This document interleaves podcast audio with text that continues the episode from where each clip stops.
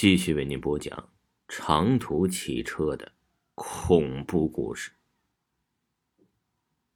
他一听到出车祸，眼睛的瞳孔极度放大，好像啊，就像看到了勾人魂魄的一幕。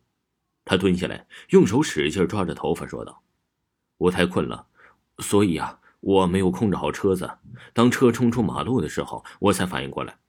可惜呀，一切都晚了，一切太晚了。”听着司机大叔的话，我脑海里想象着当时的情景，想到汽车从公路上滚落而下，想到达这个美丽的草地时，心里一片悸动，又是一阵后怕。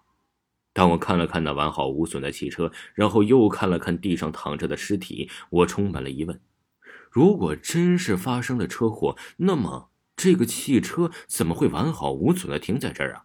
即使他有幸碰到了，那也不可能没有一点损坏呀。而看这个样子，这车根本不是人开过来的，不是从路上冲下来的。我看着蹲在地上的司机，想问问为什么车没有损坏。想问他怎么没事可第一时间我看到了地上的尸体，看到除了跟我很像那张脸庞的另一张，这不就是他吗？难道我们都死了？到现在出现在这儿的还是个魂魄？哎，有痛感，又是真的做梦吗？我想到我死了，脑海里第一时间浮现出了一个熟悉的身影。我说过我要等他回来，如果我死了，怎么等他呢？如果我现在就死了，万一有一天他回来看不到我怎么办？我不能死。我狠狠的摇了摇头，脑子里只想着我不能死。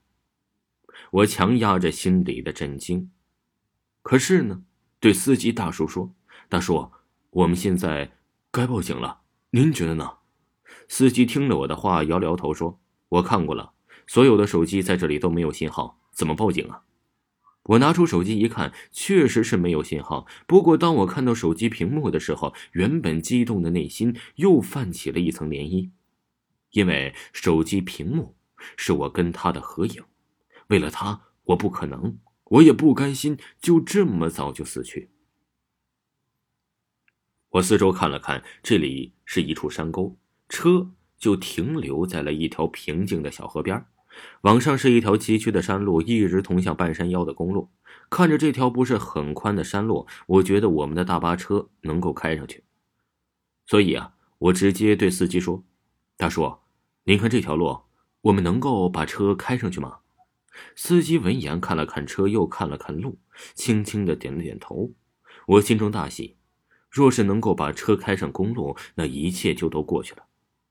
只是我不知道，出了车祸的大巴怎么会一点事都没有呢？而司机也是毫发无损。更想不通的话，我怎么会在这个车上安稳的睡觉呢？而地上又怎么会出现一个极为像我跟司机的尸体呢？我们把所有的尸体都搬上了汽车，也没有管散落了一地的遗物。司机坐在驾驶位上，深吸了一口气，车子缓缓开动了。在满是碎石和野草的山路上，我们的大巴摇摇晃晃的往公路上驶去。让我感到奇怪的是，即使车子那么颠簸，即使车子在山路上蜿蜒而行，可是我还是没有听到一点声音。这是为什么？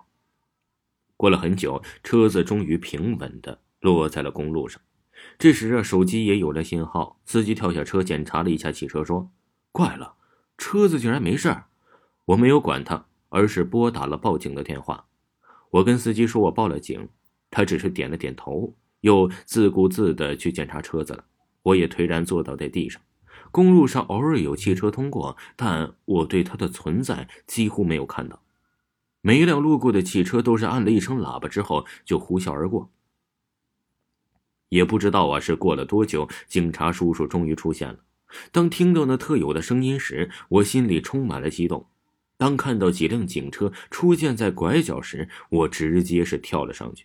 但令我郁闷的是，不管我怎么对他们招手，他们好像都没有看到我们一样。